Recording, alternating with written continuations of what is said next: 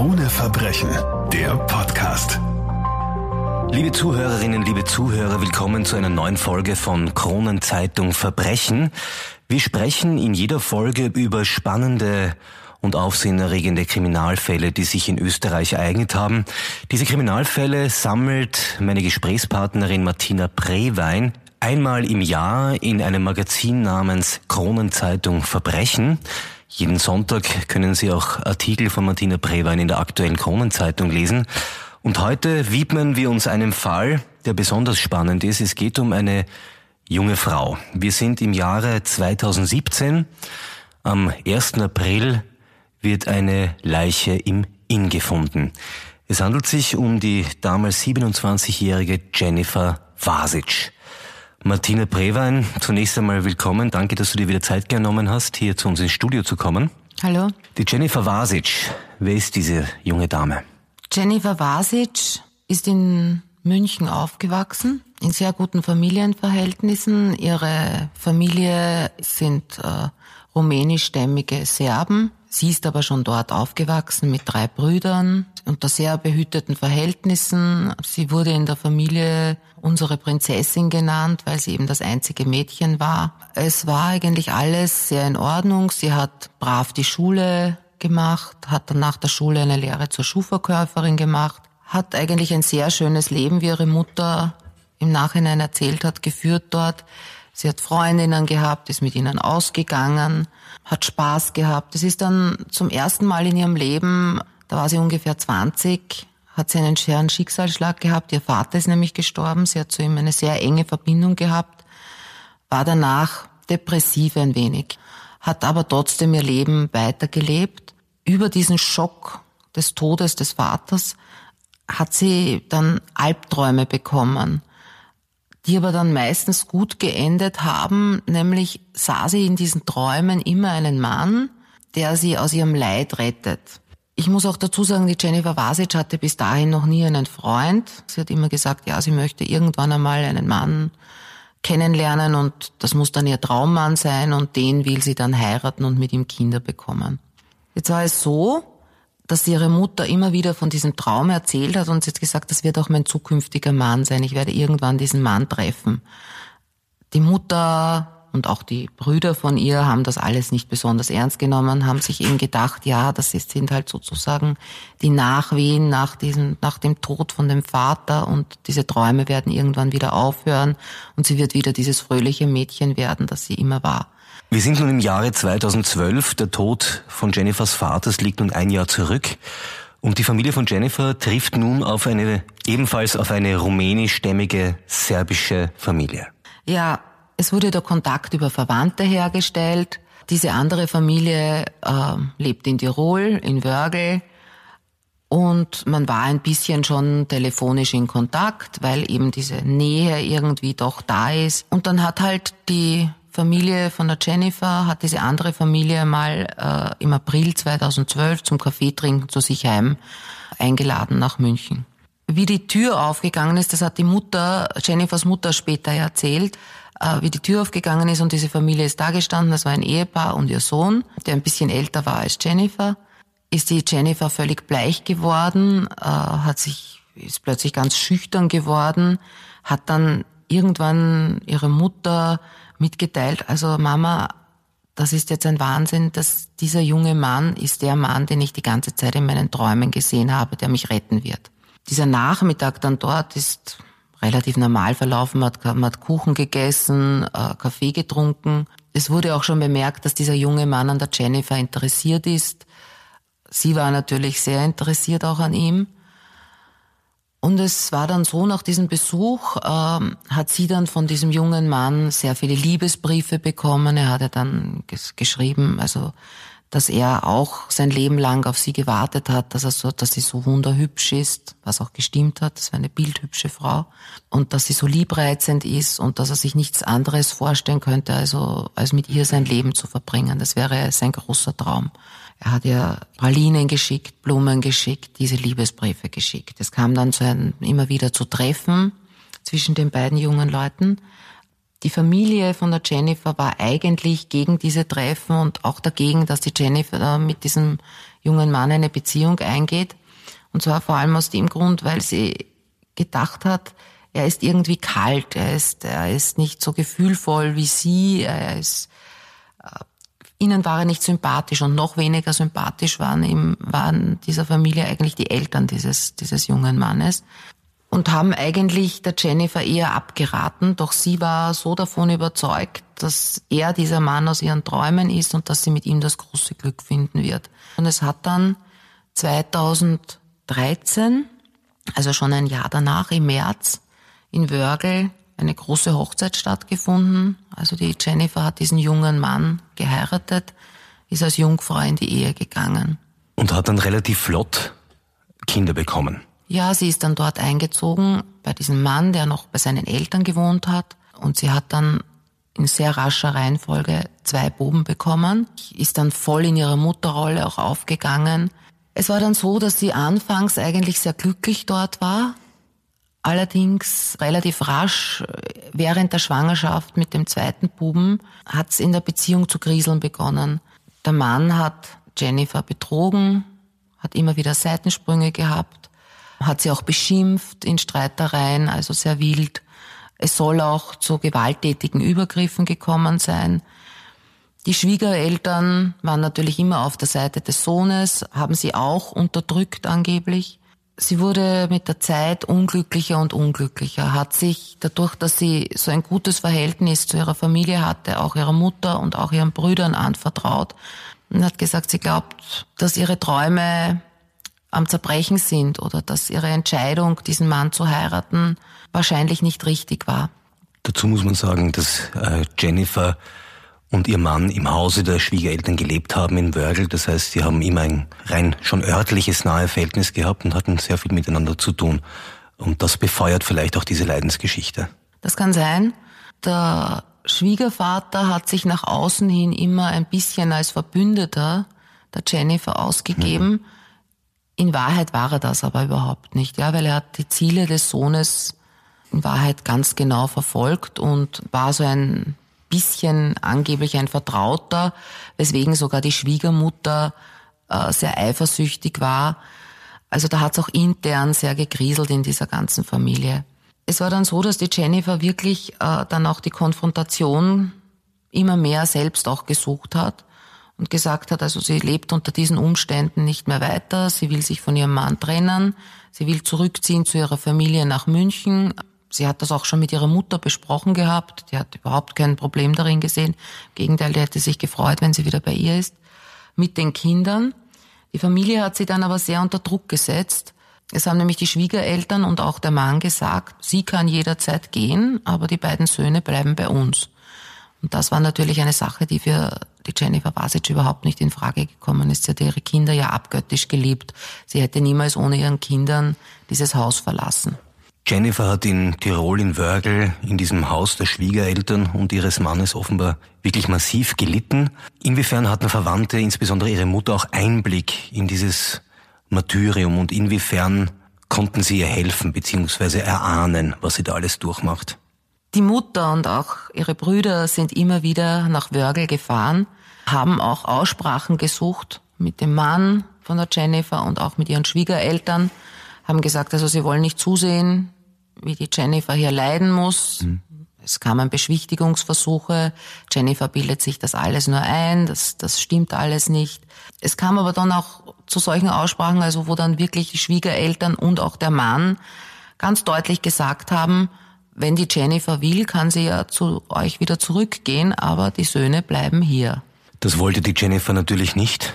Welche Mutter will das schon? Und irgendwann hat die Jennifer Vasic dann einen Entschluss gefasst, ich will da nicht mehr bleiben.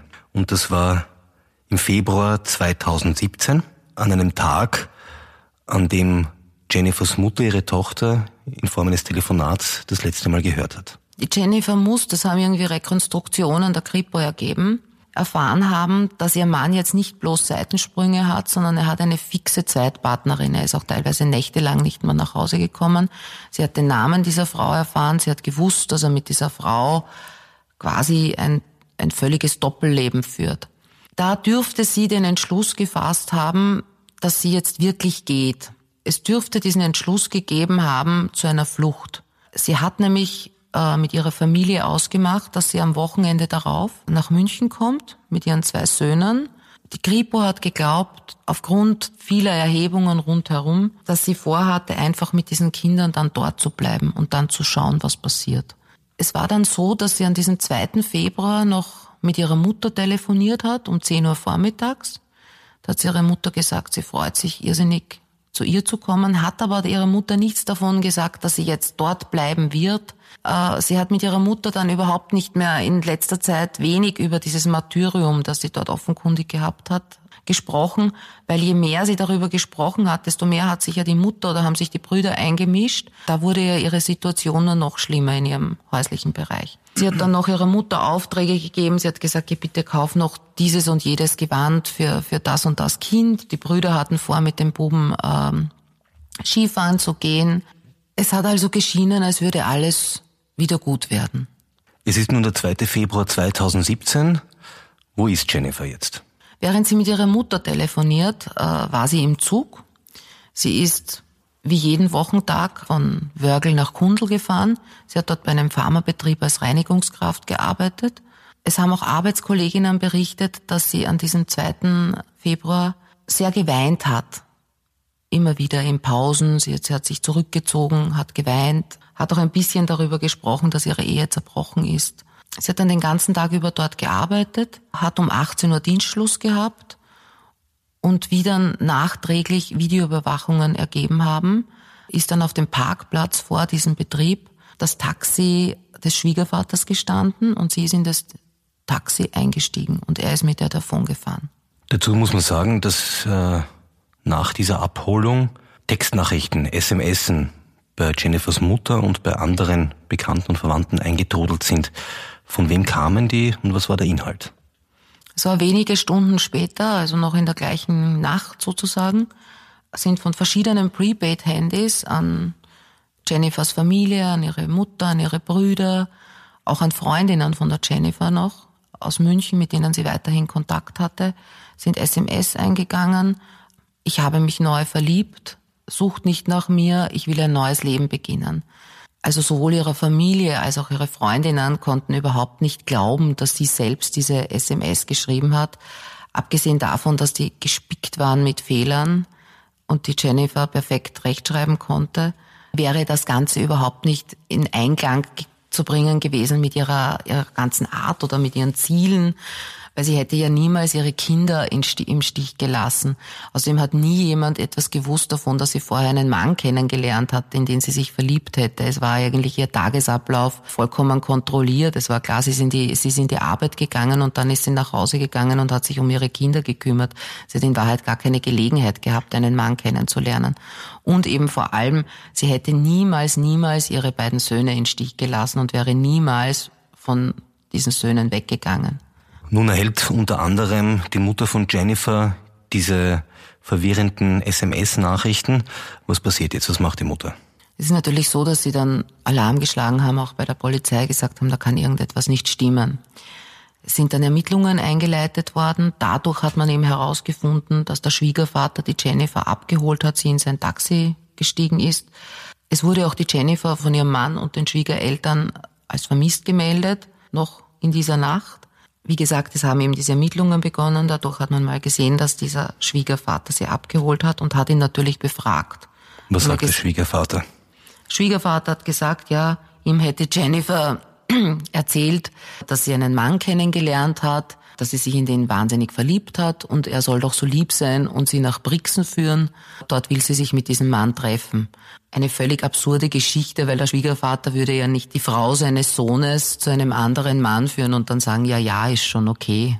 Man ist dann draufgekommen, dass der Schwiegervater mehrere Prepaid-Handys bei Tankstellen gekauft hat in dieser Nacht und diese SMS abgesetzt hat. Er hat es dann in Verhören so erklärt, dass er gemeint hat, ja, er hatte Angst, weil sie war dann eben vermisst und er wollte dann nicht in Verdacht geraten. Darum hat er falsche Spuren gelegt, obwohl er natürlich wusste, dass sie ja wirklich mit einem anderen Mann zusammen ist. Angeblich äh, wollte er eben diese bewusst diese falschen Spuren legen, damit er nicht unter Verdacht gerät.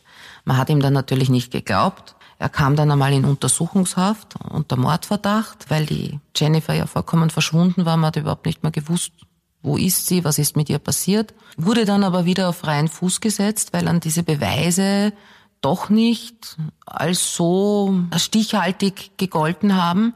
Ja, und dann wurde eben am 1. April 2017 die Leiche der Jennifer gefunden. Nun ist es traurige Gewissheit. Jennifer Vasic ist tot. Natürlich eine Hilfsbotschaft für Jennifers Mutter. Wie geht es dir weiter? Es war dann so, es haben dann Untersuchungen stattgefunden, gerichtsmedizinische. Also der Vater kam, der Schwiegervater kam dann wieder in Haft unter Mordverdacht. Es war völlig auszuschließen, eigentlich aber hat dann gesagt, ja, sie muss sich das Leben genommen haben, sie muss in den Inn gesprungen sein. Es war aufgrund vieler Dinge vollkommen auszuschließen, dass sie, dass sie das wirklich vorgehabt hat. Sie hätte nämlich, und wieder der Hauptgrund sind ihre beiden Kinder, die sie wirklich abgöttisch geliebt hat und diese Kinder hätte sie niemals in Stich gelassen. Und wie gesagt, sie hatte vor, am Wochenende darauf, nach ihrem Verschwinden, mit den Kindern nach München zu flüchten. Jetzt haben dann umfangreiche Ermittlungen weitere angesetzt. Es gab auch noch eine Auffälligkeit. Gleich nachdem die Leiche von der Jennifer gefunden wurde, hat der Mann von ihr das Sorgerecht der Kinder auf seine eigene Mutter übertragen. Es war auch dieser junge Mann eine Zeit lang unter Verdacht. Äh, man hat gedacht, möglicherweise war er ein Mittäter, möglicherweise ein Mitwisser. Das Ganze konnte aber niemals bewiesen werden. Es hat dann im Endeffekt einen Prozess gegeben nur gegen den Schwiegervater. Der war dann im Jahre 2018. Er ist immer bei seiner Version geblieben. Die Geschworenen haben ihm aber nicht geglaubt, diese Version, und er wurde zu 20 Jahren Haft verurteilt. Der Schwiegervater von Jennifer aus Wörgl wurde nun verurteilt. Aber was vermutet man, auch wenn er bei seiner ursprünglichen Version immer geblieben ist, was das Motiv gewesen sein könnte, Jennifer zu töten? Das mutmaßliche Motiv war wahrscheinlich, dass sich die Jennifer eben absetzen wollte, dass er nicht akzeptieren konnte, dass sie die Kinder mitnimmt, dass diese Kinder halt in seinem Familienverband hätten bleiben sollen. Man weiß ja auch nicht, was jetzt genau geschehen ist, das ist bis heute ungeklärt. Dadurch, dass er ja nie ein Tatgeständnis abgelegt hat, weiß man ja nicht, was dann genau passiert ist. Ist es da zu einem Streit gekommen, äh, zu einer Schlägerei? Hat er den Mord geplant gehabt? Ist er wirklich mit ihr dorthin gefahren zum Inn? Hat sie dort umgebracht? Hat er sie vielleicht im Auto umgebracht? War da, war diese Tat möglicherweise vielleicht sogar ein Unfall, also dass er sie geschlagen hat und sie dabei irgendwo gegen einen Baum oder irgendwas gefallen ist und dadurch sich so schwer verletzt hat, dass sie gestorben ist. Man weiß das alles nicht. Nachdem Jennifer im Inn gefunden wurde, wurde sie aber obduziert. Also da müsste man doch normalerweise irgendwas feststellen können. Man hat angenommen, aufgrund auch des Zustands dieser Leiche, dass Jennifer seit ihrem, dem Tag ihres Verschwindens im Inn getrieben ist. Das heißt, es waren insgesamt 58 Tage, Erstens war die Leiche halt grundsätzlich in einem schlechten Zustand. Zweitens ist natürlich, wenn eine Leiche so lang da herumtreibt, werden da, da gibt's ja Baumstämme, alles Mögliche, also die gegen diese Leiche stoßen. Es war dann nicht eindeutig feststellbar, woran sie wirklich gestorben ist. Nun, Jennifer Vasic ist tot und übrig bleiben zwei kleine Söhne, die, man mag es nicht glauben, in der Familie des verurteilten Opas leben. Ja, das versteht halt die Familie von der Jennifer überhaupt nicht. Also seit Jahren führt ihre Mutter einen Sorgerechtskampf. Sie will unbedingt ihre beiden Enkelsöhne haben und dass sie bei ihr aufwachsen können, weil sie nicht versteht, dass diese Kinder in der Täterfamilie aufwachsen dürfen. Die leben jetzt bei der Schwiegermutter. Sie hat in Wahrheit keinen Zugriff auf diese Kinder, macht sich fürchterliche Sorgen um diese Kinder, ist wirklich verzweifelt und hat halt große Angst, dass sie niemals diese Kinder bekommen wird. Die Mutter der verstorbenen Jennifer lebt nach wie vor in München und du hast es gerade gesagt, kämpft um das Sorgerecht für ihre zwei Enkelkinder, die in Wörgl in Tirol nach wie vor leben. Wie lebt die Mutter eigentlich momentan? Jennifers Mutter lebt in einer hübschen Wohnung in München. Die ganze Wohnung, überall an den Wänden hängen Bilder von der Jennifer und von den, den Söhnen der Jennifer. Überall auf den Vitrinen stehen Fotos von ihr. In ihrem Schlafzimmer sind Kisten, Säcke, wo all die Habseligkeiten sind, die sie von der Jennifer bekommen hat. Es ist jetzt egal, ob das noch ein angebrauchtes Duschgel ist, ob das eine Parfümflasche ist, eine halbleere Kleidungsstücke. Die Jennifer hat Swarovski-Schmuck gesammelt. All diese Dinge stehen bei ihr im Schlafzimmer, weil sie, wie, sie hat irgendwie das Empfinden, ihr damit nahe zu sein. Sie war meine Prinzessin, hat sie dir gesagt, so ist auch der Titel der Geschichte von Jennifer Vasic, die in der dritten Ausgabe des Magazins Kronenzeitung Verbrechen nachzulesen ist.